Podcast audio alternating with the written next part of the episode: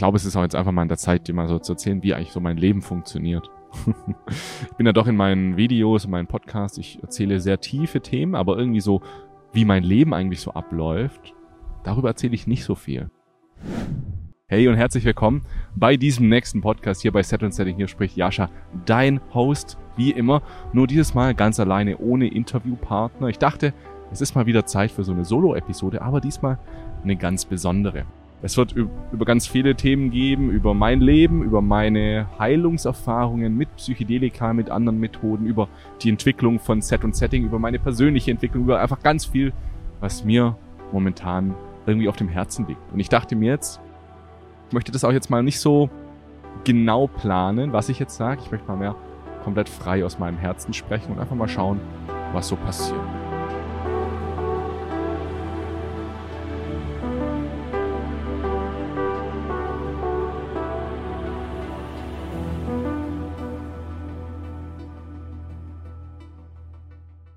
Also, wo bin ich hier gerade? Bin hier, wie du siehst, also vielleicht siehst du es jetzt auf YouTube, vielleicht oder auf Spotify. Ich bin gerade in einer wunderschönen Umgebung hier in Brandenburg, ganz nah an der Berliner Grenze, tatsächlich in die Richtung, mh, hm, vielleicht 500 Meter, vielleicht 500 bis 1000 Meter, da ist die Berliner Grenze. Ich war da vor ein paar Tagen, da ist auch so ein Denkmalschutz irgendwie wegen der Berliner Mauer. Da konnte ich mich dann so ein bisschen einlesen. Da waren halt so ein paar Informationstafeln. Und das ist immer wieder krass, wenn ich das lese, denke ich mir so, hä? Vor bisschen über 30 Jahren war da einfach eine Mauer. Und die Leute durften da nicht durch. Die durften einfach, die, die mussten, die durften da nicht durch. Hä? Das ist für mich so unbegreiflich, unvorstellbar.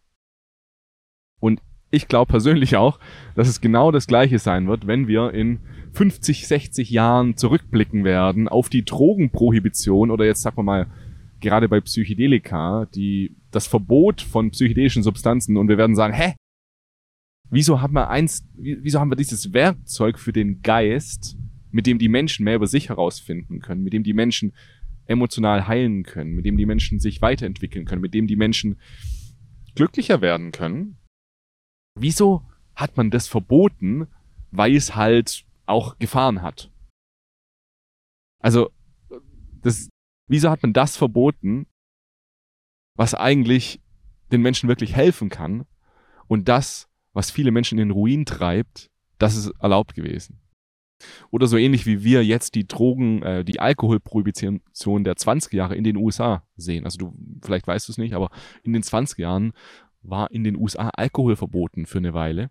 Und das hat überhaupt nicht gut funktioniert. Die Leute sind komplett ausgerastet, es ist ein Schwarzmarkt entstanden, die organisierte Mafia ist dort entstanden. Also man sagt, dass das der Ursprung, dieses Verbot der Ursprung der kriminalisierten ähm, Mafia war. Und genau so werden wir irgendwann auf Psychedelika zurückschauen, da bin ich mir ziemlich sicher.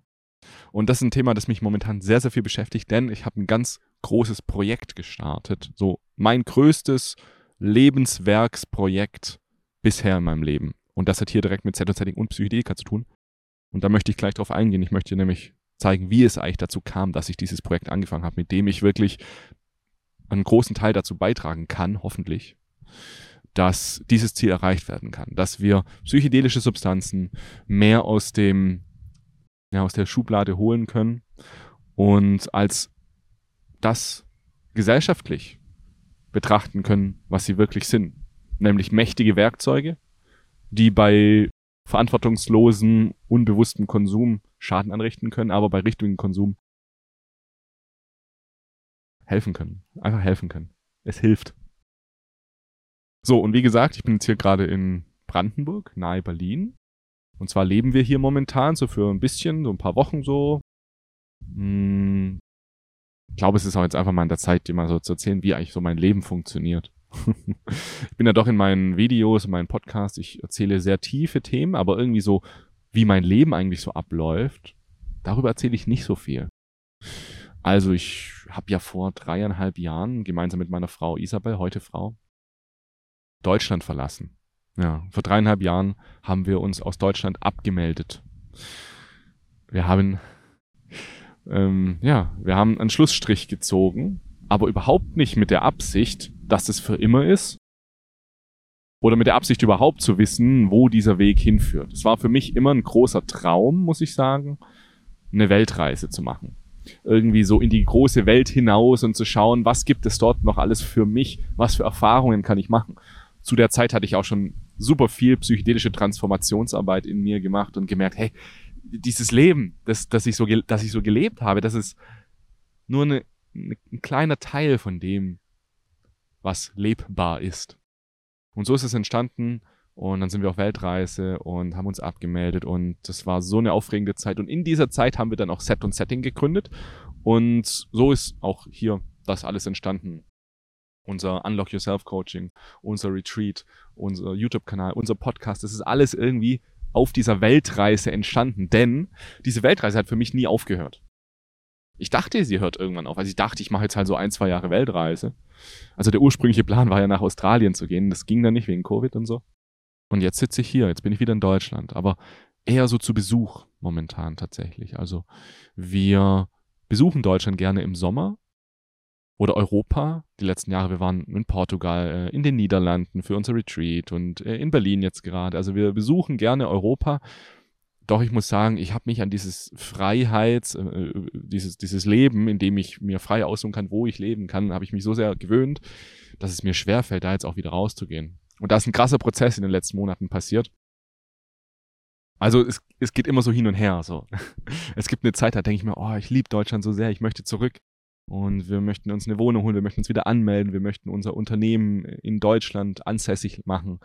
Und ähm, das hat bestimmt auch sicherlich Vorteile, wenn so klassisch, äh, ich sag mal, ein sesshafter, eine sesshaft deutsche Umgebung innerlich und äußerlich in unseren Unternehmungen privat und geschäftlich geben würde. Doch eins habe ich für mich jetzt wieder rausgefunden, hey, es gibt nichts Wichtigeres in diesem Leben als das, was mir gut tut. Es gibt nichts Relevanteres als mein Glück, meine Erfüllung, meine Zufriedenheit für mich selbst. Und ich denke, wenn jeder Mensch so denken würde, dann wäre allen auch schon mal geholfen. Das heißt nicht, dass wir jetzt Menschen nur auf uns schauen sollten. Also ich wäre vorsichtig bei so Aussagen wie, ja, jeder muss sich jetzt nur selbst heilen und gar nicht bei anderen so schauen, gar nicht sich um andere kümmern und so. Das auch nicht. Ich denke, wenn das eigene Glas voll genug ist, kann auch nach außen, mit einem Auge nach außen betrachtet werden, während das eine Auge noch nach innen betrachtet.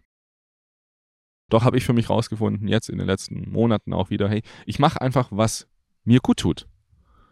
Und es ist mir ehrlicherweise egal, leer, egal leer, wie erfolgreich wir mit Set und Setting Menschen helfen können. Wie vielen Menschen wir helfen können. Wie tief wir Menschen bewegen können. Und das ist, was wir definitiv tun bei unseren Retreats, unsere Online-Begleitung. Wir helfen Menschen auf einer extrem tiefen Ebene. Aber es gibt noch eins, das wichtiger ist als all das und das bin ich selbst. Deswegen habe ich für mich jetzt halt wieder so rausgefunden, nee, ich will doch nicht nach Deutschland. Sorry, also ich, äh, ich, ich liebe einfach die Freiheit zu haben, nach Thailand zu gehen zum Beispiel. Oder in den Niederlanden mal zu leben. Oder nach Portugal. Oder in Berlin. Oder sonst wo. Es ist schon ein Privileg. Also das habe ich für mich jetzt auch ganz klar gemerkt. Wow, da darf ich mich gerne auch mal dran erinnern. Was für, wie, wie, das kann, also wie, wie ich, ich schätze das wirklich extrem wert, dass ich das tun kann. Aber nicht äußerlich nur, sondern vor allem innerlich. Ich schätze mich selbst wert, dass ich mir die innere Freiheit erarbeitet habe durch persönliches Wachstum, emotionale Heilung, durch Psydeka, dass ich das tue, was mir wirklich gut tut. Denn es sind immer zwei Schritte. Das erste ist, wir müssen rausfinden, was uns Gutes tut. Und das andere ist, es auch machen. Der erste Schritt ist schon sau schwer, rauszufinden, was einem wirklich gut tut. Aber selbst wenn du den geschafft hast, das umzusetzen, ist ja noch das Schwere. Und da bin ich sehr privilegiert, fühle mich da sehr privilegiert, dass ich beide Schritte tun kann und natürlich auch die äußeren Umstände habe.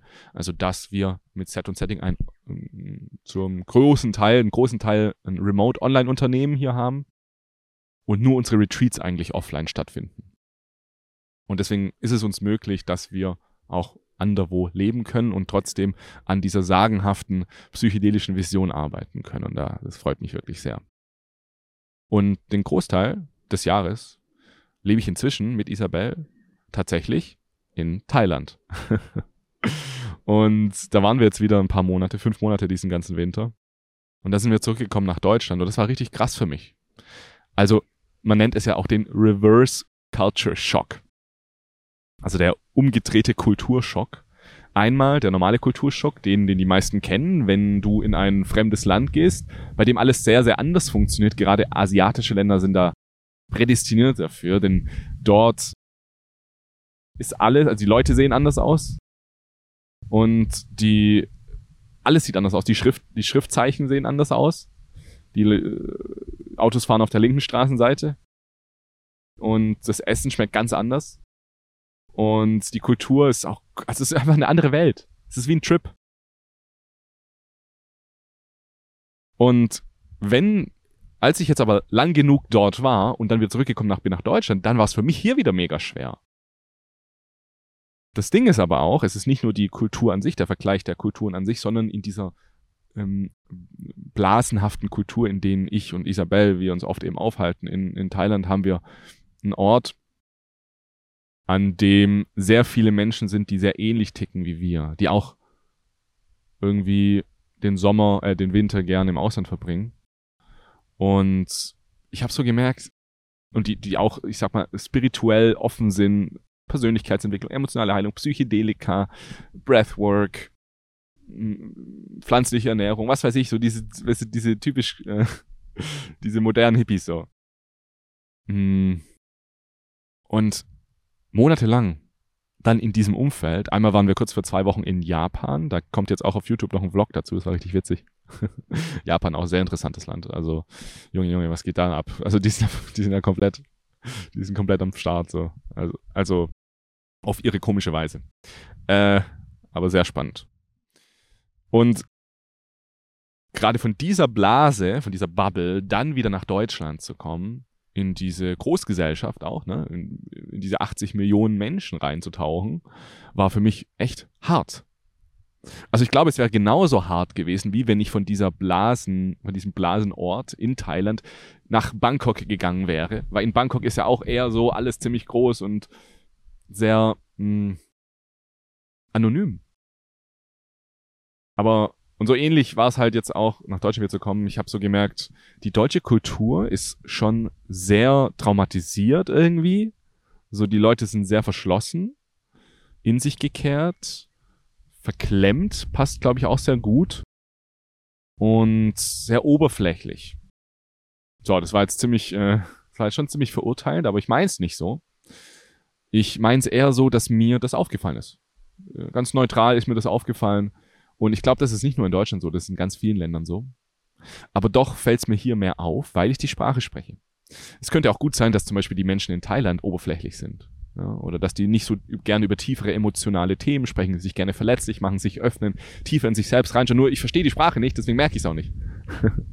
selbst auf Englisch ist es dann vielleicht, in englischsprachigen Ländern ist es dann vielleicht schwieriger, in die Kultur tiefer reinzublicken, reingesogen zu werden und da Anschluss zu finden, um dann wirklich zu schauen, wie sind diese Menschen jetzt Ne, jeder ist anders, aber so einen Durchschnitt eben rauszufinden. Aber in Deutschland verstehe ich die Sprache so gut und deswegen bemerke ich das sehr gut.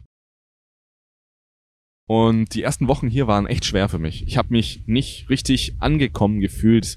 Es war auch, ich habe bei meinen Eltern ein paar Tage gelebt und dann zehn Tage insgesamt. Das war schon auch ein intensiver Wechsel so, aus dieser Blase dann zu den Eltern nach Hause zu ziehen. Ähm, ja, jeder, da gibt es so ein cooles Meme, wenn du, wenn du wenn du glaubst, erleuchtet zu sein, verbring mal eine Woche bei deinen Eltern. So, so ungefähr hat sich's angefühlt. Und dann war ich noch wandern in Berchtesgaden, dann noch meine Schwester besucht und in München noch kurz ein interessantes Projekt angestoßen zu Psychedelika. Das erzähle ich einem, in einem anderen Podcast. Und dann endlich auch in Berlin angekommen und ähm, dann langsam habe ich mich wieder besser gefühlt. Langsam habe ich Anschluss gefunden. Langsam habe ich wieder die Liebe für alle Menschen um mich herum finden können. Also ich finde, das ist ein ganz wichtiges Lebensgefühl, dass wir uns in Liebe fühlen oder ich, ich nenne es auch nicht so gern in Liebe, sondern eher verliebt fühlen. Also ich liebe es, mich verliebt zu fühlen. Jeder liebt es, verliebt zu sein. Du liebst es, verliebt zu sein, oder? Also es ist ein tolles Gefühl. Und ich mag es einfach, diese Verliebtheit auf mein ganzes Leben auszuweiten, zu versuchen, dass ich jeden Mensch, den ich sehe, jedes Tier, jeden Baum, jedes Auto, jede, jedes Gebäude, jede Tat eines Menschen, jede YouTube-Video, jeden, ich weiß nicht, ich versuche verliebt zu sein in das Leben. Das habe ich jetzt in den letzten Monaten auch ganz viel für mich gelernt. Und ähm, das hilft mir echt, mich ganz nah am Leben zu fühlen. Mich so zu fühlen, als ob das Leben an mir klebt. Also wie als ob das Leben und ich, wir fahren schon auf den gleichen Schienen. Wir gehen schon in die gleiche Richtung, aber manchmal fühlt es sich so an, als ob wir doch eine Trennung zwischen uns haben, auch wenn wir immer ganz nah aneinander sind, auch wenn wir parallel nach vorne fahren. Aber durch diese Verliebtheit, durch dies, oder durch das, dieses, dieses Kultivieren der, der Liebe, fühle ich mich sehr lebendig. Und das habe ich jetzt in den letzten Wochen wieder ganz schön für mich finden können. Also das hatte ich gerade am Anfang des Jahres in Thailand, habe ich das ganz viel für mich entdecken dürfen, dieses neue Lebensgefühl. Und jetzt ähm, habe ich es wieder, weil ich jetzt hier auch wieder echt diese geile Natur habe. Ich muss sagen, also ich bin froh, jetzt nicht in Berlin direkt zu leben. Ich komme da nicht mehr drauf klar. Also ich weiß auch nicht. Also das ist doch irgendwie anstrengend da. Ich, ich, ich habe früher lange in der Großstadt gelebt, in Hamburg auch mal für eineinhalb Jahre. Und ich habe dann immer gemerkt, wenn ich aus Hamburg rausgefahren bin, dann im Zug saß, auf dem Weg nach draußen, auf einmal, hä, hier bewegt sich ja gar nicht so viel. Oh, hier sind ja Bäume. Hm, das sind ja interessante Geräusche, die Natur. Aus Grün wow, irgendwas passiert gerade in mir. Irgendetwas kommt zum, irgendwas flacht ab. Irgendwas kommt runter. Und das ist ähnlich wie wenn Frühling wird, wird, ne? Wenn du den ganzen Winter erlebst und dann auf einmal wird Frühling und auf einmal kommt die Sonne wieder raus, dann merkst du, oh, das habe ich ja voll vermisst irgendwie. Wow. Und du hast es aber während dem Winter gar nicht so richtig verstanden, was du da vermisst, weil es schon so weit weg war, weil es schon von deinem Gehirn so weit rausgefiltert wurde, weil es ja sowieso sich nicht lohnt, sich bewusst zu machen, dass es sich unangenehm anfühlt, in, der, in dieser lauten Stadt zu leben. Boah, Alter, was geht jetzt hier ab? Okay, Windböe am Start hier. Ich hoffe, man versteht mich trotzdem noch. Aber ich glaube schon, es hört sich doch schön natürlich an. Und ja, so fühle ich mich auf jeden Fall in der Stadt. Deswegen hier, also ich wünschte, du könntest jetzt auch sehen, wo ich hier gerade sitze. Du siehst jetzt hier in dem Video nur, was hinter mir ist. Aber hier ist eine richtige Weite da, ganz viele Wälder und Gras, grün, gelb. Ja, es ist einfach, das bringt mich wirklich zur Ruhe, das macht mich glücklich. Und ich habe gemerkt, ich habe auch wieder ganz andere Bedürfnisse jetzt bekommen. Ich habe die letzten Monate ja in Thailand in, in einer sehr intensiven Umgebung gelebt, wo schon auch Ruhe zu finden ist und Entspannung aber nicht diese Weite der Natur. Und die habe ich jetzt hier wieder. Und das ist, ja. Also dafür liebe ich Deutschland so sehr für die Natur. Ich liebe die deutsche Natur. Das ist für mich mein absoluter Favorite. Wir waren ja auch in Berchtesgaden vier Tage über die Berge wandern vor drei, vier Wochen. Und die Natur, ah, das ist ja, ah, das ist ja, also ich weiß nicht, arg viel schöner geht's ja einfach nicht. Ich habe so das Gefühl gehabt, das ist wie diese neuen KIs, die so Bäume, äh, nicht Bäume, so die, diese ähm, Bild-KIs, die Bilder erstellen können auf Basis von Texteingaben. Wenn du da eingeben würdest, mach mir die schönste Natur, die aber noch realistisch ist, ich glaube, dann würde das so sein wie in Berchtesgaden, so dieses, dieses auf diesen Bergen, da wo wir waren. Wow, das war so krass. Das war auch echt schön, ähm, dieses, diese, äh, das, das zu schaffen. Also wir sind dann auf den Watzmann hochgegangen. Das ist, glaube der dritthöchste Berg Deutschlands, der höchste freistehende Berg Deutschlands. Dann sind wir ganz auf die Spitze hoch. Das war echt ein Accomplishment, so habe ich mich richtig gut gefühlt. ja, und noch eine weitere Sache, die ich jetzt halt für mich erkannt habe, und vielleicht denkst du dir das Gleiche gerade, wenn du mir so zuhörst. Ich bin schon so ein richtiger, so, ein, so eine Art Aussteiger geworden. Und als ich das das erste Mal für mich erkannt habe, dachte ich mir so, oh nein, oh nein, ich bin einer von denen. Weil ich, ich erinnere mich noch an so Dokus auf YouTube oder im Fernsehen, wo bei denen so Aussteiger irgendwie in Spanien begleitet werden, so sehr hippie, ähm, tendenzielle Menschen und ich dachte so, dieses Leben will ich ja gar nicht haben. Ich will gar kein Aussteiger haben, sein, so. Und jetzt fühle ich mich aber auch wie einer. Also, ich bin halt überhaupt nicht so wie das typische Bild eines Aussteigers. Ne? Ich, ich spreche in meine äh, teure Kamera rein, mein teures Equipment. Ich, ich, wir haben, wir haben ein, ein Auto und eine schöne Wohnung und wir gönnen uns auch mal was zum Kaufen und wir fliegen mal in den Urlaub und was weiß ich. Also ich lebe irgendwie doch ein normales Leben, aber irgendwie im Geiste bin ich ausgestiegen aus dem normalen Denken, aus dem normalen Leben.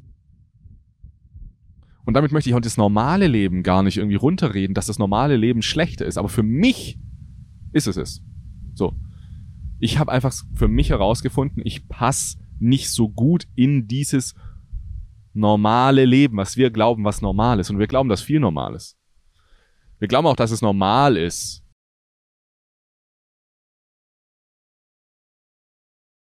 sich tot zu saufen, Zigaretten zu rauchen. Wir glauben auch, dass es normal ist,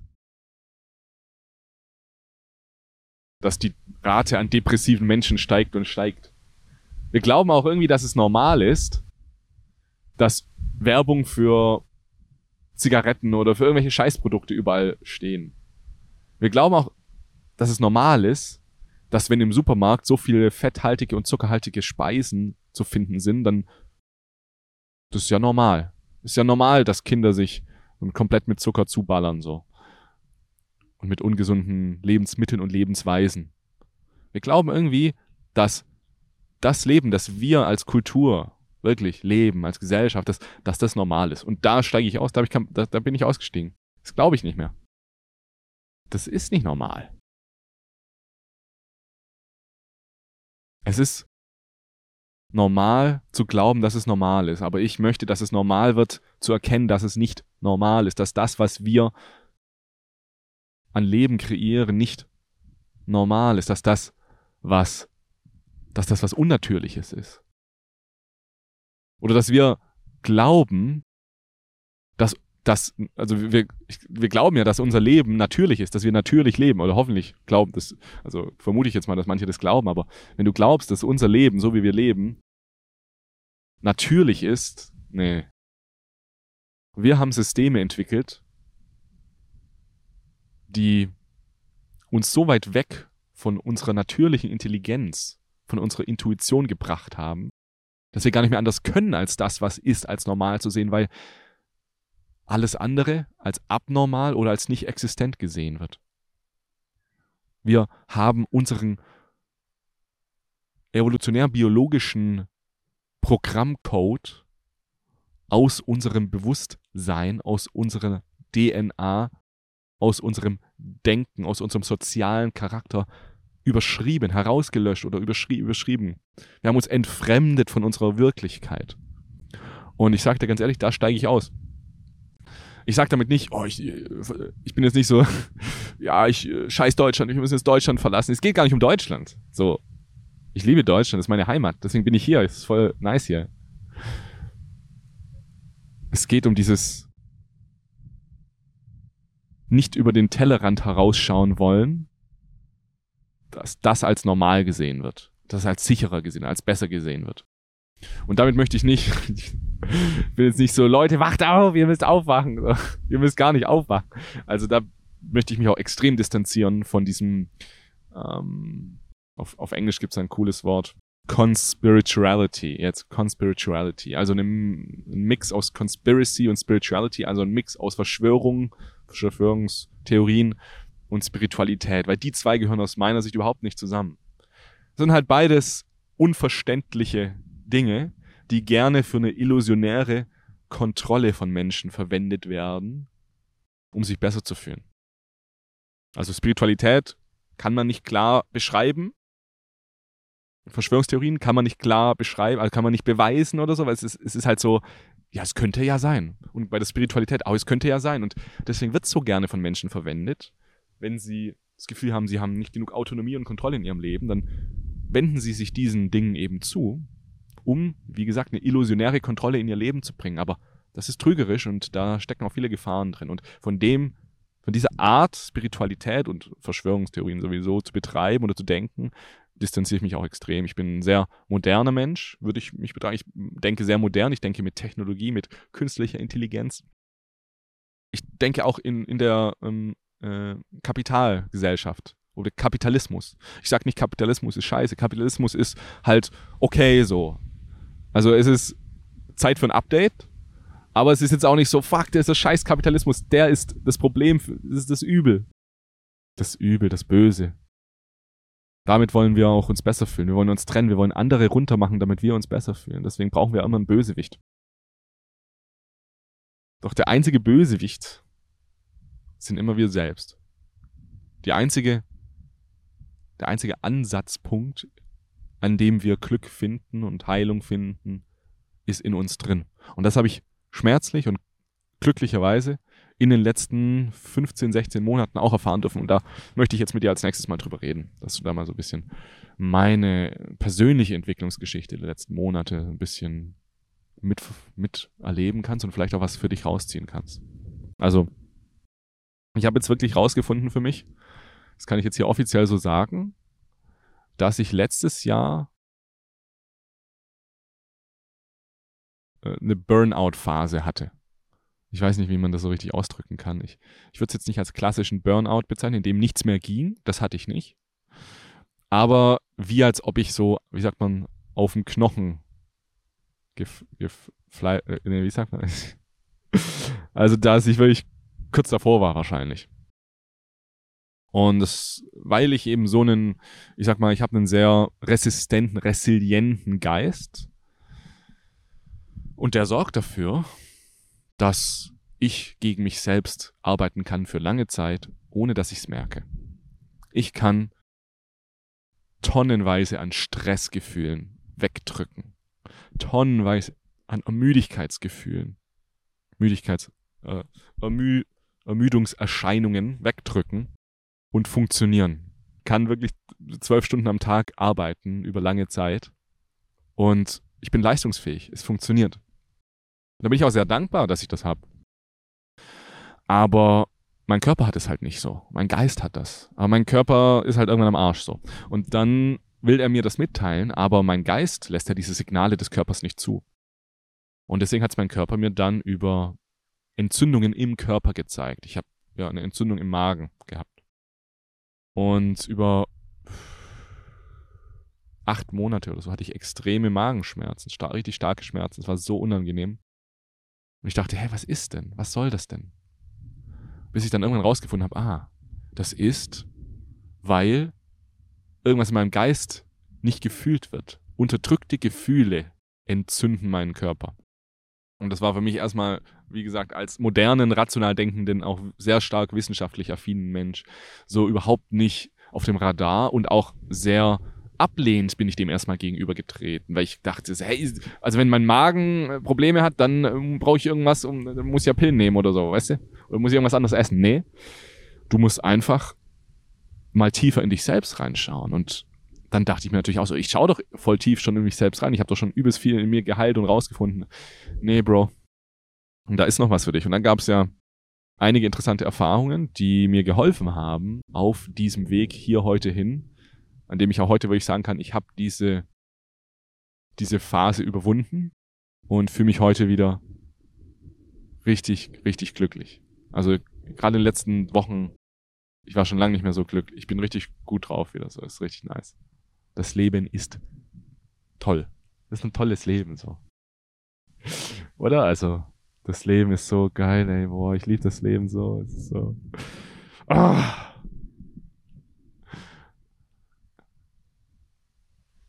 Ja. Ich fühle gerade richtig das Leben. Dieser Wind hier und so, boah. Naja, auf jeden Fall die erste Erfahrung war Dunkel Retreat. Da habe ich ja hier auf dem Podcast auch schon gesprochen. Wenn du es nicht gehört hast, solltest du es unbedingt machen. Hm, ich war eine Woche lang in totaler Dunkelheit und da habe ich für mich rausgefunden, hm, dieser, dieser, dieses Streben danach, mehr zu machen, zu arbeiten, Menschen zu helfen mit Set und Setting, Psychedelika in die Welt zu tragen. Diese Verbissenheit, die kommt, naja, wie halt immer so, aus der Kindheit. Mm, dass das natürlich aus der Kindheit alles kommt, ne? Das, äh, ja, wie immer halt, habe ich dann in dieser Woche sehr gut erfahren. Ich hatte dann noch eine MDMA-Solotherapie-Session mit mir selbst. Das war ein extrem bewegendes Erlebnis. bei dem ich alleine MDMA genommen habe, um ganz tief in mich reinzuschauen und die Verbindung zu mir selbst wiederherzustellen und auch zu allen anderen Menschen um mich herum. Darüber werde ich noch ein eigenes YouTube-Video machen, weil das, die Erfahrung war so bewegend und ich glaube auch, dass MDMA eines der unterschätztesten psychedelischen Werkzeuge ist. Also es ist irgendwie nicht unterschätzt, aber falsch verwendet. Also nicht falsch verwendet, es ist so, es ist wie so, als ob das Potenzial noch viel größer ist, als es bei momentanem generellen Gebrauch verwendet wird. Und dann hatte ich noch eine Breathwork-Session mit ein bisschen Hilfe von LSD. Da sind wir dann noch schon nach Thailand gegangen. Also wir waren ab Dezember letzten Jahres wieder in Thailand. Und da im Januar hatte ich, glaube ich, diese Erfahrung. Und da habe ich das erste Mal so richtig bedingungslose Liebe gespürt. Ich habe so richtig erkannt, was bedeutet bedingungslose Liebe. Also das, da ging es dann auch viel um die Mutterliebe. Also, dass wenn es bedingungslose Liebe gibt, dann von der eigenen Mutter. So in dieser Art hat sich das angefühlt und ich habe das dann gespürt und da ist in mir was aufgegangen. Das ist wie so, als ob ich langsam immer weiter geöffnet wurde. Geöffnet wurde. Zu der Zeit ging es mir auch schon viel besser. Also ging es mir eigentlich schon echt ganz gut so. Und also die, die Burnout-Phase ist da schon langsam zu Ende gegangen eigentlich. Und dann gab es noch eine interessante Erfahrung, und zwar im April in Japan, als wir da im Urlaub waren. Und da habe ich das Gefühl der Schuld in mir entdeckt. Also mit 100 Mikrogramm LSD, auch eine ganz tiefe, introspektive Session. Wirklich, ne, Leute, ihr wisst's. Psychedelika als Werkzeug, um an Blockaden vorbei tiefer in uns reinzuschauen, um zu schauen, was ist da noch, was ich nicht fühlen wollte, kann, sollte, dürfte. Und da habe ich die Schuld entdeckt. Also die Schuld war quasi ein Gefühl, das ich mein ganzes Leben lang nicht gespürt habe. Also die letzten 20 Jahre. Klar, ich habe mich mal so ein bisschen geschuldig gefühlt, so ein bisschen, oh scheiße, jetzt, jetzt hat der deswegen mir, hm, ja, oder ich habe mich geschämt oder so, aber das so ein tiefes Gefühl von Schuld, so ein ganz tiefes, um mich so so richtig identifizieren mit dem Gefühl der Schuld, dass ich schuld bin, ich bin schuld, ich bin's. Das war lange verschüttet und das durfte ich da wieder finden. Und das hat den Prozess wie auch wieder neu aufgemacht in eine neue Richtung, aber auch zu einem gewissen Abschluss gebracht. Ich habe verstanden, dass das, was wir Kinder natürlich gerne machen, oder ist die einzige Option, die wir haben, wenn sich unsere Eltern nicht gut fühlen, wenn unser Umfeld, die Menschen um uns herum irgendwie E, egal, also wir fühlen uns irgendwie schuldig für das, wie sich unser Umfeld uns gegenüber oder auch sich selbst gegenüber verhält. Und das bedeutet, ich habe in meiner Kindheit angefangen, mich ganz viel schuldig zu fühlen, die Schuld auf mich genommen und dachte, ich bin nicht gut genug, ich bin wohl schuld daran, dass ähm, die familiären Verhältnisse so oder so waren. Doch irgendwann habe ich gemerkt, ich habe aber gar keinen Bock auf dieses Gefühl. Das fühlt sich voll scheiße an und es bringt mir auch nichts die anderen sind schuld, die anderen sind scheiße. So, ich drehe es jetzt um. Aber was ich damit gemacht habe, ist nicht das Gefühl integriert. Ich habe das Gefühl weggedrückt. Und dort unten, tief in meinem Unbewussten, hat es eben Unheil angerichtet, indem es, oder auch Gutheil angerichtet, indem es mich sehr, einen sehr motivierten, strukturierten Menschen, einen Menschen aus mir gemacht hat, der viel erreichen kann, wenn er nur möchte, der sagt, was er, nee, der tut, was er sagt. also das ist eine ganz wichtige Eigenschaft für mich. Wenn ich etwas sage, dann tue ich es auch, dann ziehe ich es auch wirklich durch. Und auf der anderen Seite bin ich aber ein Mensch, der sich dann sehr verbeißt in seinem Wettkampfdenken, in seinem ich muss noch mehr erreichen. Wir müssen das schaffen. Wir müssen vorankommen. Wenn du es heute nicht schaffst, ja, morgen musst du es schaffen. Und ich habe voll erkannt, wie ich eigentlich die ganze Zeit auch mit mir rede. Den inneren Dialog mal heraus, also der innere Dialog meines Geistes hat sich immer mehr herauskristallisiert als ein nicht böse, also ich habe, ich, ich bin zum Beispiel Mensch, ich rede nicht gemein mit mir, ich bin nicht beleidigend zu mir selbst, aber ich bin doch etwas fordernd. Und diese Weise, wie ich mit mir spreche, so spreche ich natürlich auch mit anderen. Ich bin ein fordernder Mensch. Und alles nur, weil ich diese Schuld und dieses nicht gut genug sein nicht fühlen wollte. Ja, das war wirklich ähm, so ungefähr, was ich da für mich rausgefunden habe. Und auch ein anderer Teil davon ist, dass ich viel Verantwortung übernehme. Ich bin ein richtiger Verantwortungssüchtling. Es ist wie eine Sucht. Ich liebe es einfach, Verantwortung zu übernehmen. Ich kann es ja auch gut. Also ich kann viele Dinge gut und andere Menschen sind sehr freudig darüber, dass wenn ich, wenn wir unterwegs sind zum Beispiel, dass ich sage, hey, komm, ich gehe voran. Ich entscheide, wo wir hingehen.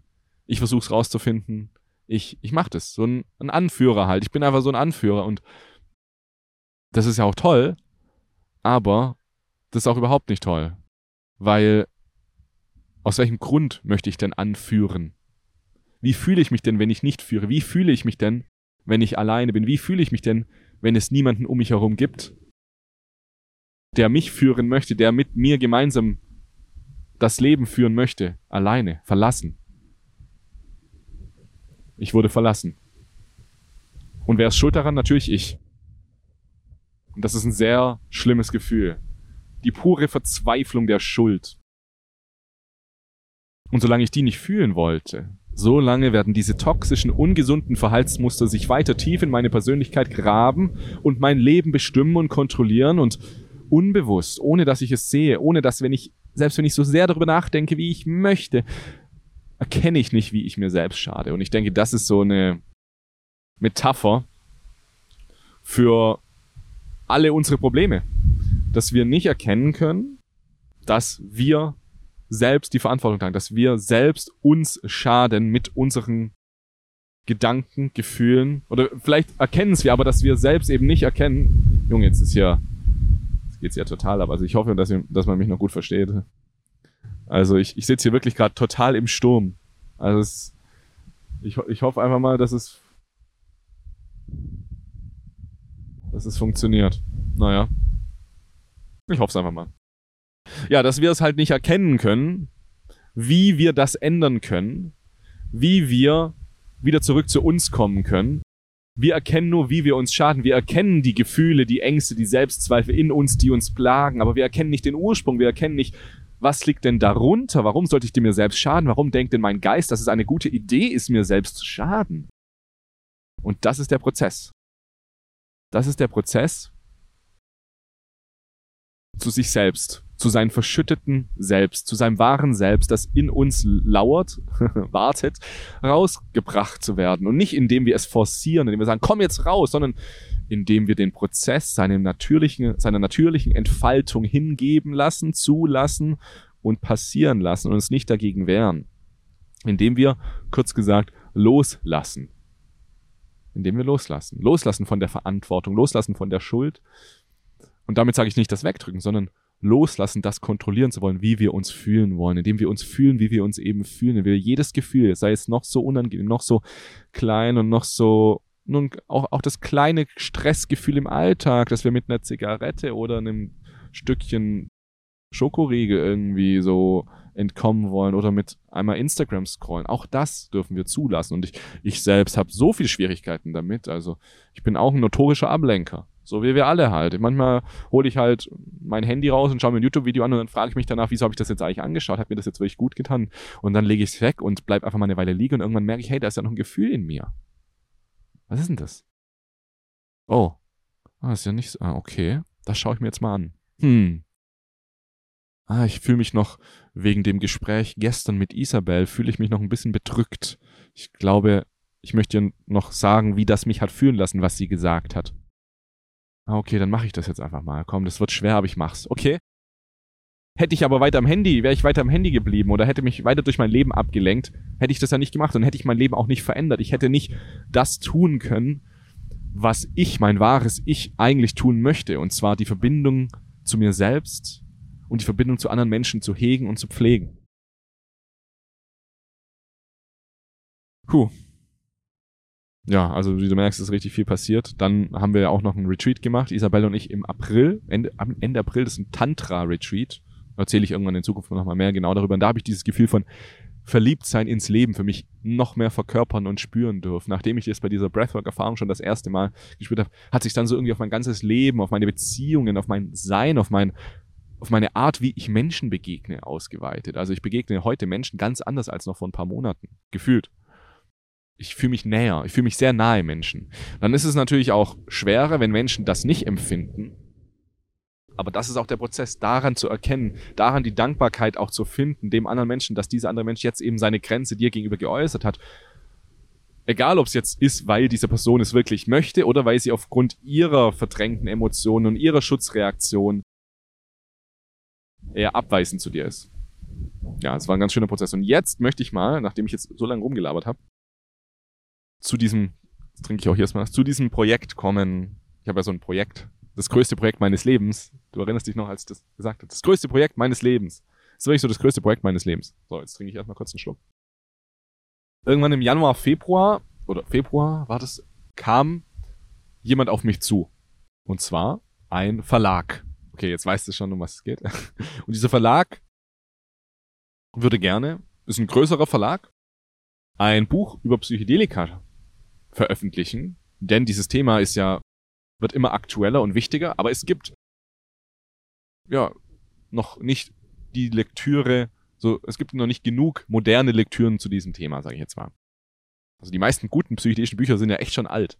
Klar, es gab von Michael Pollan How to Change Your Mind, aber sonst kommt ja nicht so viel. Und haben mich dann gefragt, ob ich Interesse hätte, dieses Buch zu schreiben oder ein Buch zu schreiben für sie, für diesen Verlag. Für mich und diesen Verlag. Und ich hatte diese Idee schon länger, also schon bestimmt seit einem Jahr. Ein Freund von mir, der Alexander, hat mir das auch schon mal gesagt, ja, du musst doch mal ein Buch schreiben. Und irgendjemand anders hat es mir auch schon mal gesagt, weiß ich gar nicht mehr wer. Und ich habe gesagt, ja, das würde ich auf jeden Fall gerne machen, aber ja, bräuchte ich jetzt auch erstmal einen Verlag und auch ganz viel Zeit. Das ist ja nicht so, oh, ist ja schon, wie, wie fange ich das überhaupt an? Kann ich das überhaupt? Brauche ich dann so einen Ghostwriter? Ja, ich habe mich dadurch auch so Angst, dass ich gar nicht gut genug bin, ein Buch zu schreiben. Also von der Struktur und so kriege ich das schon hin. Und vom Inhalt definitiv. Da habe ich genug Wissen und Fähigkeiten, mir Wissen anzueignen und zusammenzusuchen. Aber das dann wirklich in Worte zu verfassen, da hatte ich so Bedenken. Und dann ist dieser Vertrag, Verlag auf mich zugekommen und dachte ich so, komm, das ist jetzt ein Zeichen. Ich mache das jetzt, ja, okay.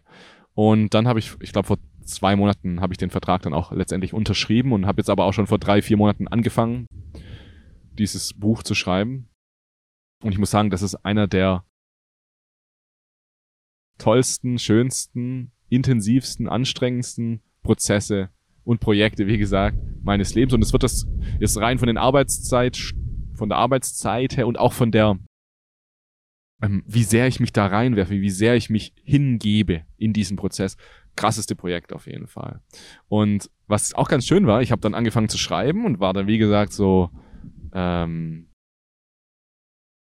also, zwei, ich hatte halt Zweifel, ob ich das kann. Und dann habe ich so, weil ich hatte früher in Deutsch, in der Schule hatte ich immer Vieren und so, manchmal drei oder so. Aber ich war immer richtig schlecht in Deutsch. Aber ehrlich gesagt, ich war überall schlecht. Ich war in jedem Fach schlecht. Außer in Mathematik. Ähm, da war ich immer ziemlich gut, aber in allem anderen war ich schlecht. Weil Mathe muss ja auch nicht so, also da muss es halt blicken. Und ich habe, Mathe habe ich einfach eine natürliche Begabung. Und Sport war ich auch gut, ja gut. Aber bei allem anderen habe ich so das Gefühl, ja, hat mir einfach nicht gelingen, wie auch immer. Und ich hatte auch keinen Bock auf Schule, so anderes Thema. Scheiß Schule. Und ähm, dann habe ich so die ersten Zeilen geschrieben, die ersten Seiten geschrieben und dann habe ich es denen geschickt und die so auch, ja, ist echt richtig gut. Ja, ich glaube, du brauchst, du brauchst keinen kein Ghostwriter oder sowas. Du kriegst, also ich krieg dann von dem Verlag so eine Schreibhilfe, eine Person, die mir immer wieder hilft und mir Tipps gibt. Und Isabel hat dann auch ein bisschen reingelesen, die findet es richtig gut und so. Und habe ich immer voll das gute Feedback jetzt bekommen. Und jetzt habe ich so richtig gemerkt, ich kann gut schreiben, ich kann das echt gut. Ich kann das gut. Und dann habe ich richtig verstanden, hey, was mache ich eigentlich seit drei Jahren? Ich kreiere seit drei Jahren, über drei, seit dreieinhalb Jahren kreiere ich Content und benutze den ganzen Tag meine Worte, um Inhalte verständlich und interessant, spannend erzählt zu kreieren und nach außen zu tragen. In jedem YouTube-Video, in jedem Podcast laber ich ja stundenlang und verwende meine Worte, verpacke sie, ver ja, ich verkünstle mich mit meinen Worten irgendwie, um das rüberzubringen. Und dann habe ich gemerkt, ich kann das ja echt ganz gut eigentlich, so meine Worte zu äh, verwenden. Und ich habe auch super viele Bücher gelesen in den letzten ähm, acht Jahren, sage ich mal. Also dann habe ich so dieses Bild von mir, dass ich schlecht in Deutsch bin, dass ich schlecht darin bin zu schreiben oder zu Aufsätze zu schreiben, abgelegt. Denn ich weiß halt noch sehr gut, ich habe damals immer in der Schule Aufsätze geschrieben, habe ich die abgegeben und ich dachte immer so, wow, das war jetzt echt richtig gut. Also diesmal habe ich echt ein gutes Gefühl. Und dann waren sie immer so dreien, vieren oder so. Das heißt, wenn ich ein gutes Gefühl habe, was meine verfassten äh, äh, Sätze angeht, dann ist es eher befriedigend bis ausreichend. Also wenn ich denke, es war gut, dann war es eher ausreichend. So. Und jetzt merke ich so, ich kann das. Und es macht mir übelst viel Spaß. Also ich liebe es echt. Wie gesagt, das, was ich hier, was ich hier bei diesem Podcast und bei YouTube auch mache, ich versuche mit meinen Worten Inhalte anderen Menschen verständlich zu machen und ihnen damit Gedankenanstöße zu geben und sie am besten auch zu einer Veränderung hinzuführen in ihrem Denken. Einen Perspektivwechsel. So könnte man sagen. Ich liebe es so sehr, Menschen Perspektivwechsel zu geben. Das ist echt, das ist so mein, meine Passion tatsächlich. Mit meinen Worten, mit dem, was ich sage und natürlich auch mit dem, was ich kreiere in Form von künstlerischen Videos oder so. Oder generell von audiovisuellem Content. Gedankenanstöße, die zu Perspektivwechseln führen, zu erstellen. Und deswegen darfst du dich da wirklich freuen, also wenn dich das Buch interessiert natürlich. Ja. da kommt ein richtig tolles Buch auf dich zu. Äh, es dauert aber leider noch eine ganze Weile. Also es wird wahrscheinlich erst in acht bis zehn Monaten veröffentlicht.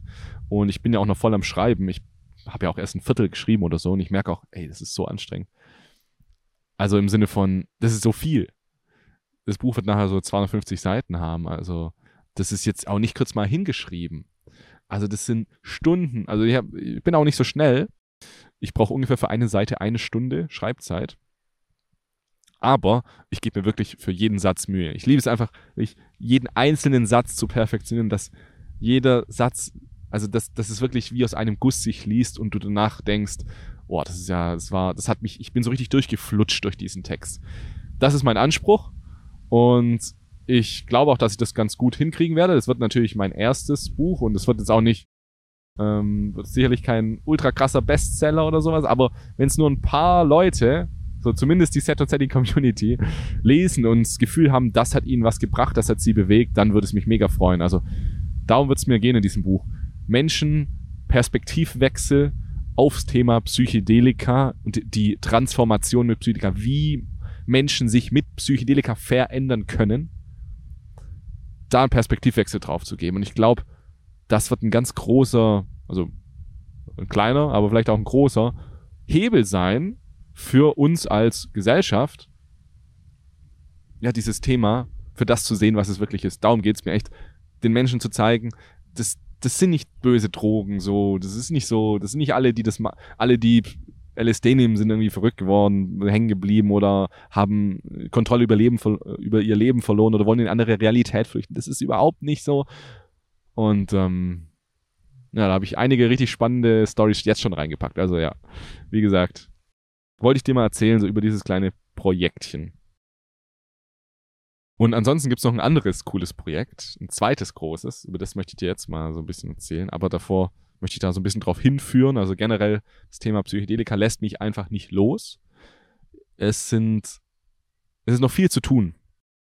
Es ist noch viel zu tun, bis wir sagen können, Psychedelika sind ein normalisiertes Werkzeug für spirituelles Wachstum, Persönlichkeitsentwicklung, persönliches, persönliches Wachstum oder emotionale Heilung.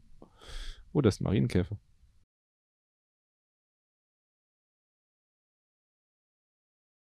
Ähm, wir waren jetzt kürzlich auf dem Festival. Da haben wir natürlich auch LSD konsumiert, Isabelle und ich. Ich geb's zu. Ich habe eine verbotene Substanz konsumiert. Was wollt ihr tun? Was wollt ihr dagegen tun? Ich schade ja, wenn dann mir selbst. Okay, ich wollte jetzt nicht so provokant sein, es tut mir leid. Es war sehr witzig, weil auf diesem Festival, ähm, das Festival heißt Fusion Festival, vielleicht kennst du das, das ist so ein elektronisches, viel Techno, aber auch andere Musik, Festival. Nicht unweit von hier, da bei Lerz, so eineinhalb Stunden von hier, von Berlin. Und es war witzig, weil da haben uns natürlich viele Leute auch erkannt tatsächlich, die uns jetzt halt von Set und Setting kennen. Und es war echt schön, dass da Menschen auf mich zugekommen, so, hey, du bist doch Jascha von Set und Setting. Ja, ja, stimmt. Und ähm, viele haben sich auch bedankt bei mir für die Videos, die ich mache und, und die Podcasts und auch bei Isabel und so. Und es war echt richtig schön. Also danke an alle, die auf uns zugekommen sind. Das hat uns wirklich sehr, sehr gefreut. Und das ist immer wieder schön, dann auch mit den echten Menschen, die diesen Content auf irgendeine Weise konsumieren und den, die, die sie auch, be die bewegt werden durch unseren Content, die diesen Perspektivwechsel irgendwie bekommen haben, zu sehen. Eine, eine hatte sogar ein, ein T-Shirt von uns an. So, es gibt, wir haben ja Set und Setting Merch, kannst, ich weiß gar nicht, kriegst du über unsere Website. Oh, der. Der Marienkäfer ist weggeflogen. Einer hatte sogar ähm, unser Set und Setting T-Shirt an. Ja, du bist auf jeden Fall der, äh, der OG, man. Das hat mich richtig gefreut, das zu sehen. Danke. Und auch sonst ganz tolle Begegnungen gehabt, sehr spannende Begegnungen, auch sehr ähm, intensive Ergebnisse, äh, sehr überraschende Begegnungen. ähm, wenn du das hörst, dann wirst du auch sicher wissen, dass ich dich damit meine. Und da habe ich auch noch was verstanden. Also ganz viel auf diesem Festival habe ich verstanden. Mm, also ich hatte da so ein interessantes Gespräch auch zum Thema seine eigenen Träume wahr werden lassen. Und da habe ich verstanden, es, dass was schnell passiert, wenn wir Träume haben, ist, dass dieser Traum eine Ausflucht aus unserer aktuellen Realität darstellt. Also indem ich einen Traum in mir habe, kreiere ich dass ich weg will von dem, wo ich jetzt bin, weil das ist ja nicht mein Traum. Und was wird der Traum dadurch? Er wird ein Antreiber. Er wird etwas, das dir gar nicht gut tut. Träume zu haben, tut manchmal gar nicht gut. Ziele zu haben, tut manchmal gar nicht gut, weil was ist, wenn ich sie nicht erreiche? Kann ich erst glücklich sein, wenn ich sie erreicht habe? Aber ich glaube, dass Träume oder Ziele zu haben, wenn es richtig gemacht wird, wie eine Art Treibstoff sein können für unser Lebensglück, für das Leben zu leben, das wir wirklich leben möchten. Und zwar, indem wir nicht konkretisieren, wie dieses Ziel eigentlich genau aussieht oder wie dieser Traum eigentlich genau aussieht. Ein sehr spannendes Thema. Ein Bekannter von mir, der Stefan Friedrich, kennst du vielleicht auch, war auch schon hier auf dem Podcast, der hat ja ein Buch geschrieben, warum Ziele Quatsch sind. Das ist ein tolles Buch, das habe ich auch gelesen. Das war wirklich richtig cool. Also kann ich sehr empfehlen, dieses Buch zu lesen. Und er sagt, dass es viel sinnvoller ist, eben sich zu überlegen, was ist uns eigentlich wichtig im Leben. Und indem wir definieren oder herausfinden und leben, was uns wichtig ist und danach streben, die Entscheidungen zu treffen, die dementsprechend, was uns wichtig ist, indem erreichen wir von ganz alleine das Leben, das wir uns in unseren kühnsten Träumen nicht mal erträumt hätten, aber das Leben, das sich traumhaft schön anfühlt. Und das glaube ich auch, dass es sehr wichtig ist. Das heißt, wenn wir uns Träume halten, also zum Beispiel, ich habe jetzt den Traum, ich möchte Mu Musik machen. Ich möchte äh, Musik machen, Gitarre spielen, Musik machen. Dann ist es wunderschön.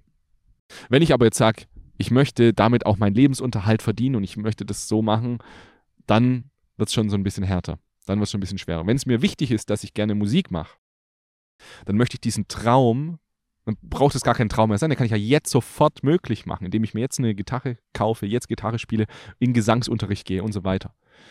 Und das habe ich gemerkt bei Menschen in meinem Umfeld, ich möchte jetzt nicht sagen wer, aber sobald du aufhörst, nicht mehr zu träumen, deine Träume loszulassen, da lässt du dich selbst los. Da verlierst du dich selbst. Und mit Träume meine ich, wie gesagt, Träume, die sofort umsetzbar sind. Sobald du von, die, von, von dem, was dich wirklich bewegt, von dem, was in dir Gefühle der Motivation oder was dich lebendig fühlen lässt, so, sobald du ich, oder lass es uns als Träume bezeichnen, lass es uns als un, unkonkretisierte Träume. Sobald du von deinen unkonkretisierten Träumen loslässt, verlierst du dich. Das heißt, halt die im Leben, halt deine, ja, verlier die, also, ja, verlier dich nicht, so. Glaub an das Leben, glaub an dich selbst, glaub an das Universum, sage ich jetzt mal, dass sich alles so fügen wird und hege und pflege deine Träume, ohne sie zu konkretisieren, ohne eine Erwartung draus zu machen. Denn jede Erwartung, die du kreierst, wird dein Leben unglücklicher machen. Da gibt es so ein schönes, so ein schönes, so ein Gleichnis. Glücklichkeit gleich Realität minus Erwartungen. Das heißt, deine Glücklichkeit ist davon bestimmt oder wird vermindert, indem du Erwartungen hast. Denn diese Erwartungen subtrahieren dein Glücksgefühl von deiner Realität. Deswegen versuche Träume in deinem Leben zu lassen, egal wie schwer gerade dein Leben ist, egal was du gerade machst. Behalte es in dir. Ich habe keine Ahnung, ob das jetzt alles Sinn ergeben hat, aber so hat sich für mich angefühlt. So. Deswegen wollte ich das mal irgendwie sagen. Und daraus ist auch jetzt in den letzten Tagen gerade in mir so dieses, diese Frage entstanden, was ist eigentlich ein gutes Leben für mich? Was bedeutet eigentlich ein gutes Leben? Und ich finde, das ist die Frage, die wir uns eigentlich die ganze Zeit stellen sollten. Gerade wenn wir mit Psychedelika, wenn wir psychedelische Erfahrungen machen, warum machen wir das eigentlich? Was suchen wir darin? Wo möchte ich eigentlich hin? Was ist ein gutes Leben für mich? Und sich das mal zu fragen mit dem Zusatz, was ist ein gutes Leben für mich, das ich jetzt sofort in dieser Millisekunde umsetzen kann. Wenn ich nämlich sage, ein gutes Leben für mich heißt, dass ich äh, in Urlaub gehen kann. So, keine Ahnung. Dann habe ich ja kein gutes Leben, wenn ich nicht in Urlaub gehen kann. Ist ja scheiße, ist ja dumm. Ist ja wirklich dumm, muss man ja mal so sagen. Also ich kreiere ja damit schon Unglück. Was ist ein gutes Leben für mich? Oder was Anders gefragt, was ist eine gute Persönlichkeit für mich? Das passt irgendwie schon eher. Was ist die bestmögliche Persönlichkeit für mich, die mich am glücklichsten macht? Und für mich persönlich ist es eine ganz, eine ehrlich, ehrliche, hingebungsvolle und offene Persönlichkeit. Wenn ich diese drei Eigenschaften, diese drei Werte in mein Leben bringe, halte und verkörpere und versuche so zu sein, dann lebe ich ein gutes Leben. Egal was passiert, egal wo ich bin, egal was ich mache. Und ein, weit, ein weiterer wichtiger Aspekt für mich, den ich rausgefunden habe, ist, du ahnst es vielleicht schon, was auch wichtig ist für ein gutes Leben, andere Menschen. Ich persönlich war lange Zeit in meinem Leben alleine. Ich habe mich lange Zeit sehr alleine gefühlt, ohne das Gefühl des Alleineseins zuzulassen. Es war auch verdrängt. Es war dann so ein bisschen wie aus Hamburg rausfahren. Ich habe es dann erst gemerkt, als ich rausgefahren bin, wie scheiße es eigentlich war. also ein bisschen, äh, ja, so, so war das auch für mich. Ich war so zwischen 12 und 26 war ich irgendwie alleine. Äußerlich nicht. Ich hatte immer Freunde und Freundinnen und was auch immer, aber innerlich war ich doch alleine. Und jetzt habe ich erkannt, das ist überhaupt nicht, wer ich sein möchte. Das, ich glaube auch, dass Menschen, das ist auch was ich beobachtet habe, manche Menschen, wenn es in Gruppen sind, auf, vielleicht auch in Veranstaltungen so, die sind dann auch öfters mal alleine und ziehen sich mal so zurück. Und die sagen dann, ich bin aber so ein Typ, ich brauche einfach manchmal auch Zeit für mich.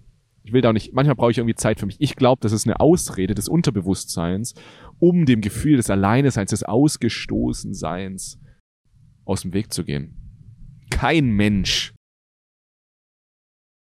will alleine sein.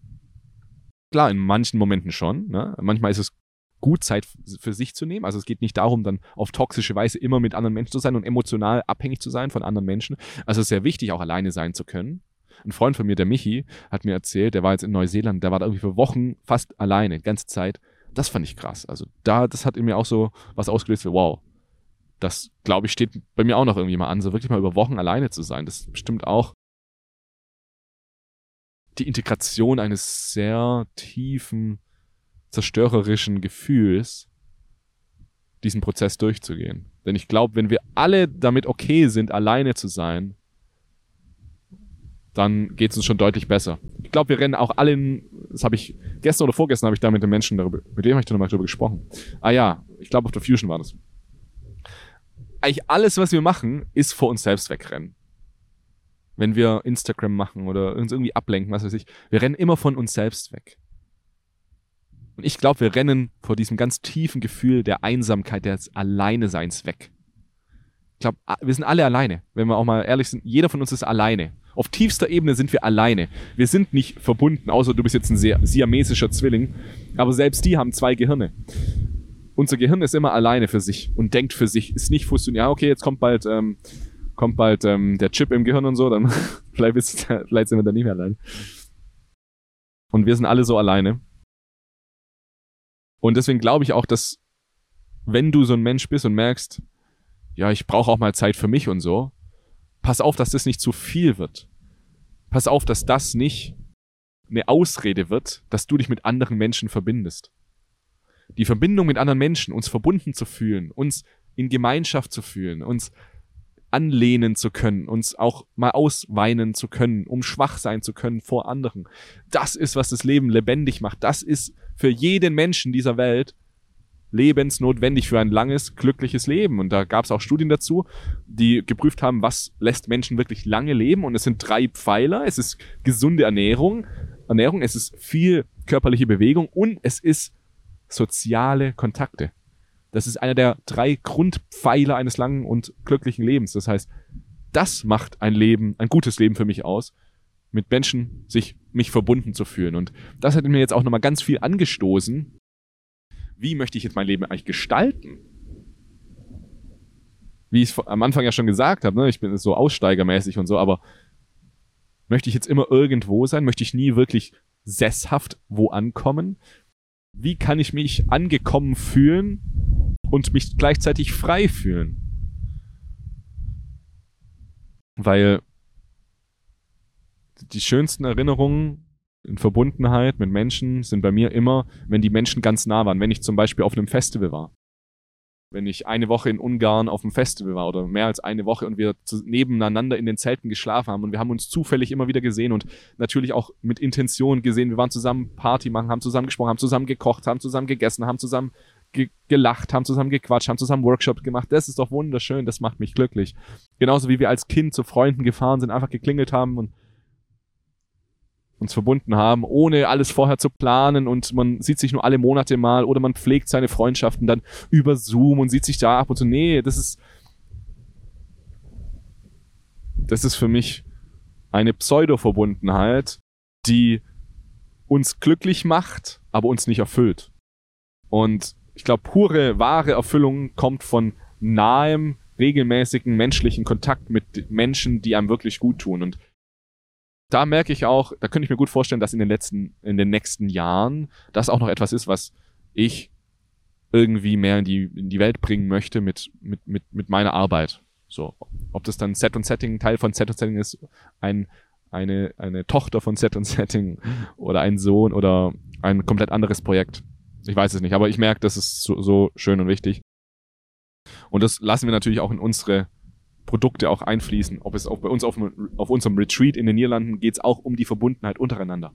Also wenn du nicht gerne mit anderen Menschen connectest, dann solltest du auch nicht bei uns aufs Retreat kommen.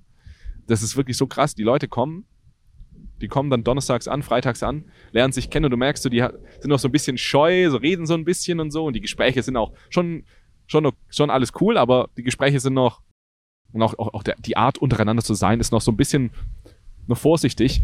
Und dann nach den drei, vier Tagen sind die Menschen sich so nahe. Es ist so wunderschön, das zu sehen. Nah zu sich selbst natürlich auch. Und dadurch nach zu den anderen. Mit viel Gefühl, mit viel Verliebtheit, mit viel Nähe. Und das dürfen sie dann mitnehmen. Und ich hoffe, das tragen sie dann auch weiter in ihre Kreise, in ihre liebsten Menschen, in ihre Art, mit anderen Menschen umzugehen. Ja. Und ja, Psychedelika können da einiges ausrichten.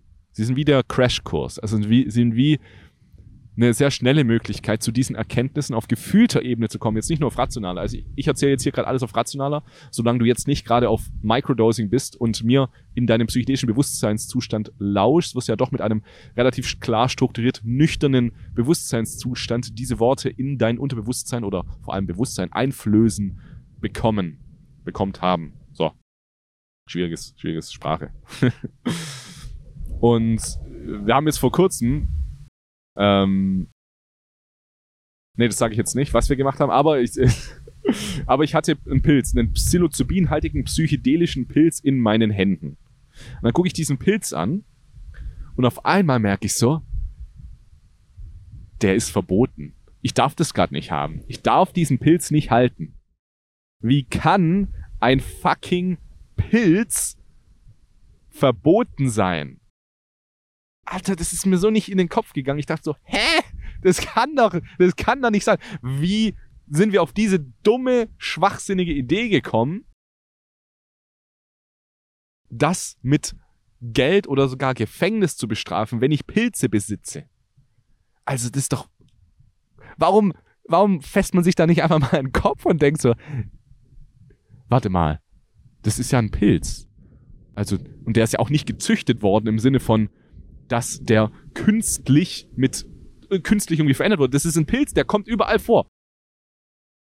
Und ich, der kommt in Deutschland vor.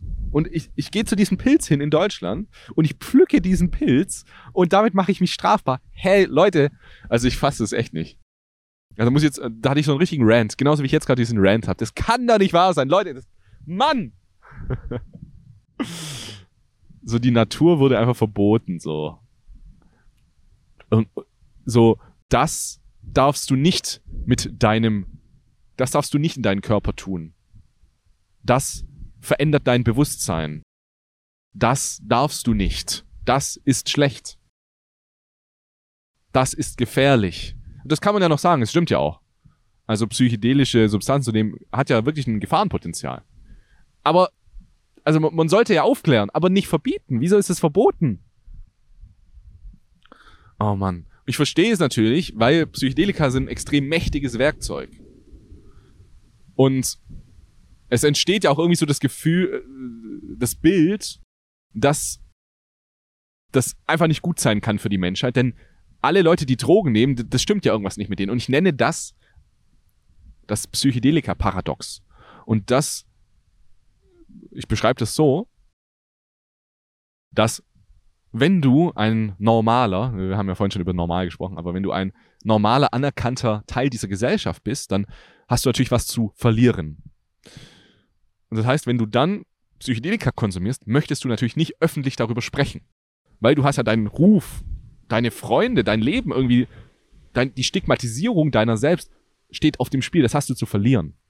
Und deswegen machst du es dann nicht. Aber umso weniger du verlier zu verlieren hast, umso ein, ich sag mal, vergessenerer, ungewertschätzter, nicht gewertschätzter Teil dieser Gesellschaft bist, umso weniger hast du zu verlieren. Und deswegen juckt es dich auch umso weniger, dass dein Psychedelika-Konsum nach öffentlich sichtbar wird.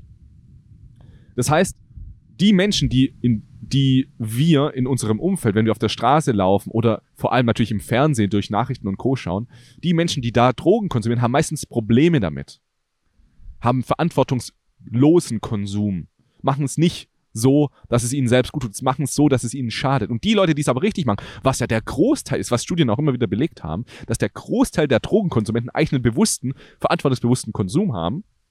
Die Menschen sehen wir nicht, weil die möchten es ja nicht zugeben. Das heißt, es, es entsteht eine Art False Balancing des öffentlichen Bilds von Psychedelika und wir glauben, dass die meisten, die das machen, die sind ja irgendwie verrückt geworden.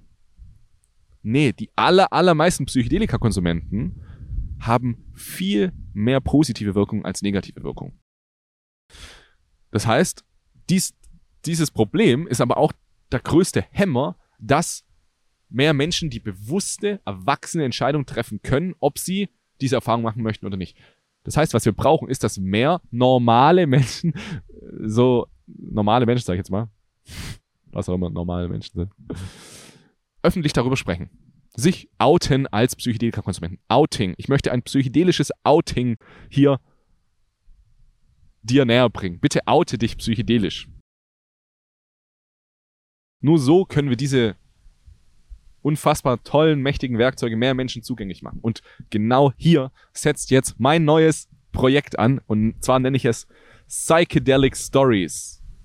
Real People, Real Transformation. Ne, okay, keine Ahnung. Ich werde es wahrscheinlich eher aus Deutsch. Also Psychedelic Stories, Psyche Psychedelic Stories, echte Menschen, echte Transformation. Oder ja, irgendwie so. So irgendwie wird es sein. Das heißt, ich möchte oder wir möchten mit Set und Setting eine Möglichkeit bieten oder ja, etwas kreieren, indem wir mehr öffentlich dir zum Beispiel die Möglichkeit geben können, deine psychedelische Transformationsgeschichte Geschichte der Welt zu präsentieren. Weil ich glaube, das ist, was aktuell noch so viel fehlt. Einfach authentische Erfahrungen, authentische Menschen, die darüber sprechen, wie Psychedelika ihnen geholfen haben. Wie am Anfang es vielleicht auch schwierig war, wie es vielleicht auch negative und unangenehme Erfahrungen gab, aber irgendwie letztendlich hat es Folgendes gebracht und das hat mein Leben echt verändert. Und dazu möchte ich dich womöglich auch besuchen kommen.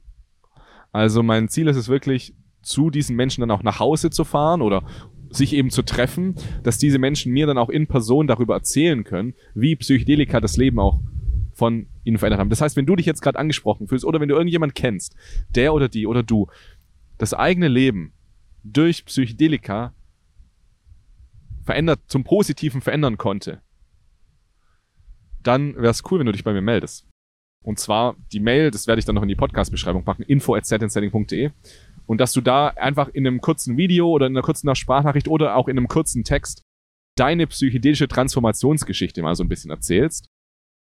Und ich, wir können natürlich nicht jeden, äh, das ist natürlich nicht von jedem erzählen. Es kommt natürlich, kommt natürlich auch erstmal darauf an, wie viele jetzt sich überhaupt melden, so, ob sich überhaupt jemand meldet.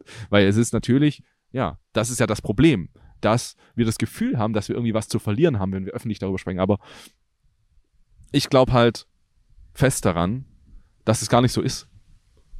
Also ich dachte früher auch immer, oh, wenn ich jetzt da, wenn Menschen mich als Psychedelika-Konsumenten sehen, dann denken die schlecht von mir.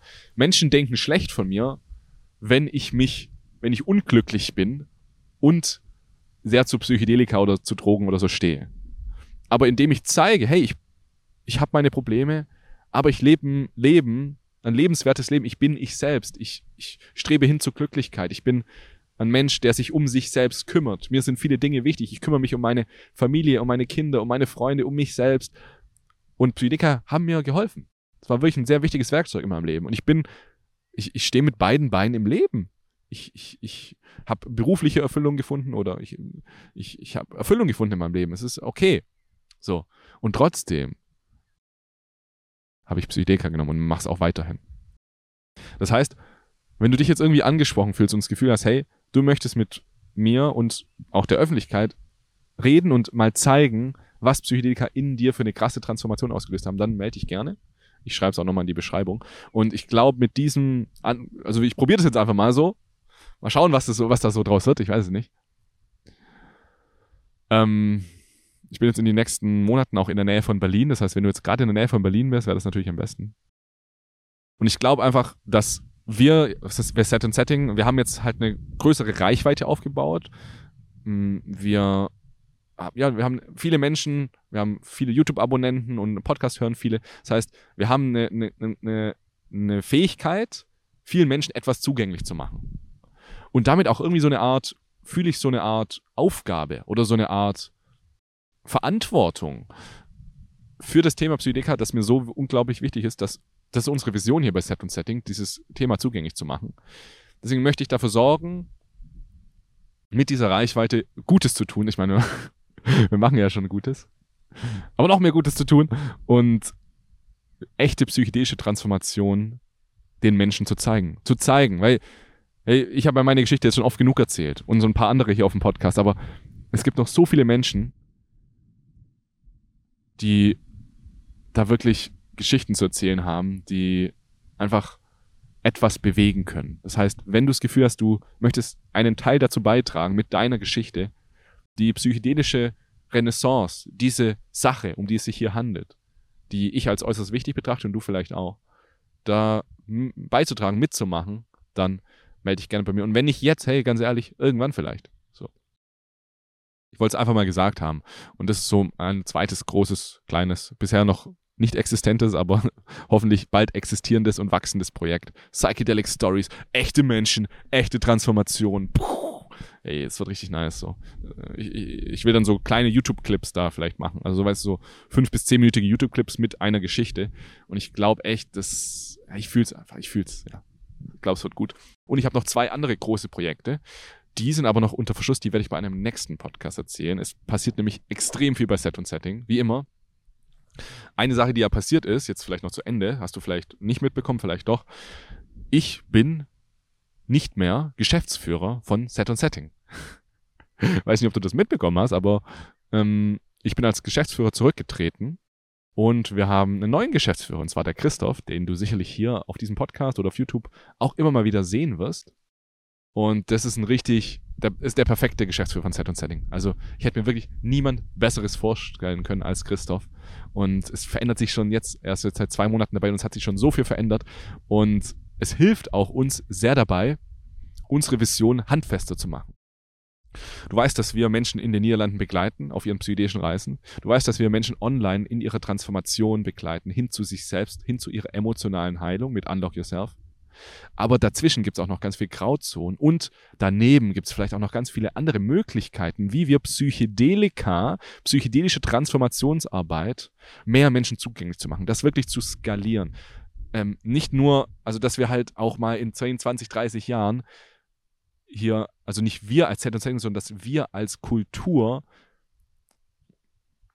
ähm, Systeme entwickeln, Systemänderungen kreieren, dass Psychedelika echt so ein normales Werkzeug sein können. Das ist halt wie so jetzt, wenn du zum Physiotherapeuten ist, gehst du halt zu einem psychedelischen, zu einer psychedelischen Stätte oder so. Und wirklich von der Wurzel an dieses System zu ändern, das ist das, was wir bei Set Setting jetzt auch immer mehr machen möchten. Also wir möchten wirklich mitmachen.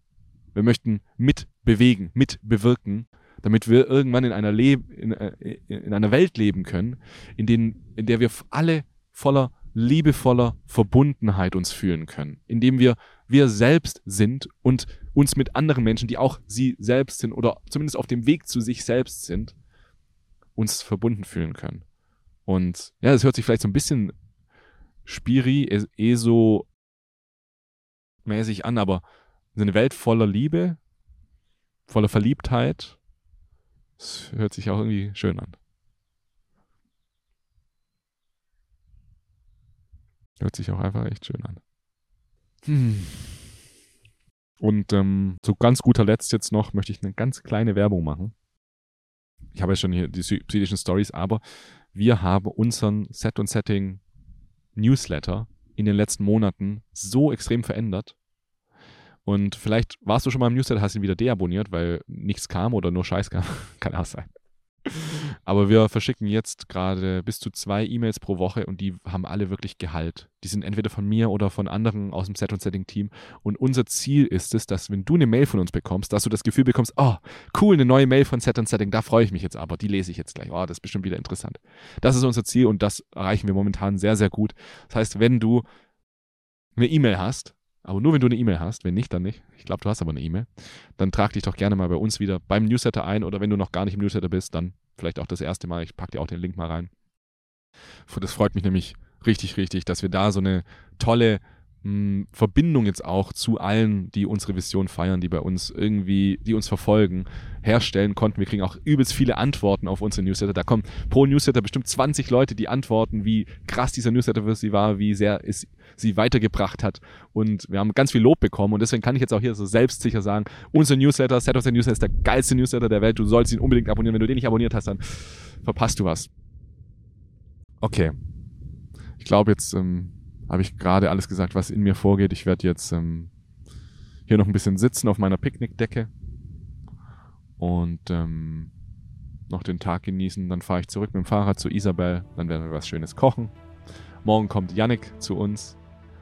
Hm, also Yannick aus unserem Set- und Setting-Team. Da werden wir zwei Tage dann ein bisschen an Projekten arbeiten, ein bisschen quatschen, quatschen, ein bisschen Drogen nehmen. So, weißt du halt so, was man halt so macht. So, ne? Ist ja, ist ja ganz klar. So, das war's mal wieder. Bis dann. Dein Jascha von Set und Setting und ciao.